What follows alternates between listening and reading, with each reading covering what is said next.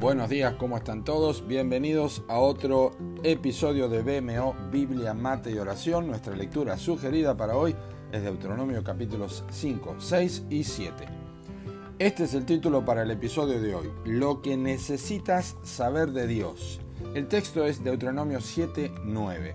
Conoce pues que Jehová tu Dios es Dios, Dios fiel el séptimo capítulo de Deuteronomio contiene una definida advertencia para Israel acerca del peligro de relacionarse con los cananeos luego del cruce del, río Jordán.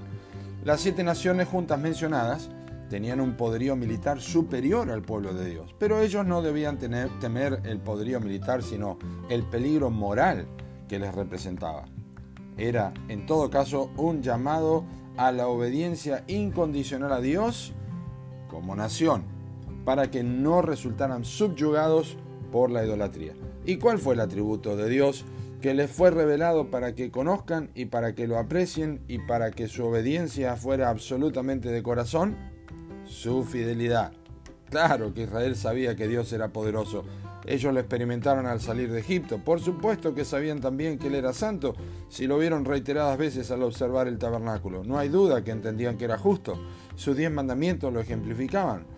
Como Dios misericordioso, igualmente lo reconocían, pues en más de una oportunidad no les dio lo que merecían sus pecados.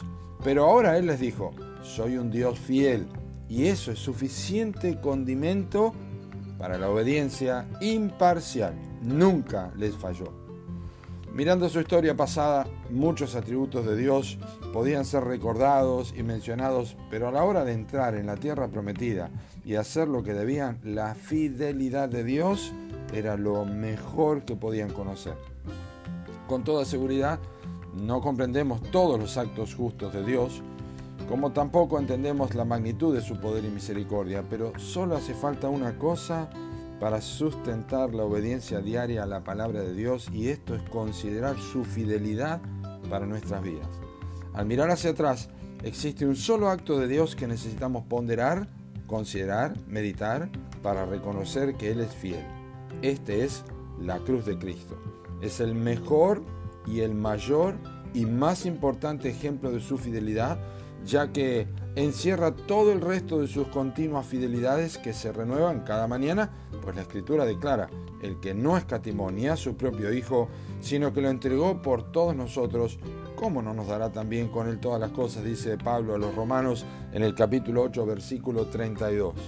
Así que si vas a obedecer al Señor, hacelo porque Él es fiel, no porque querés algo de su mano, porque tenés miedo de un castigo, así no se espera que obedezca a su pueblo y si has estado haciendo lo que debes con otra motivación, tenés que confesar el pecado de irreverencia y disfrutar de aquel que dijo, si fuéramos infieles, Él permanece fiel, Él no puede negarse a sí mismo. Eso está en 2 Timoteo 2.13. Tenemos un Dios fiel y podemos servirle con confianza. ¿eh?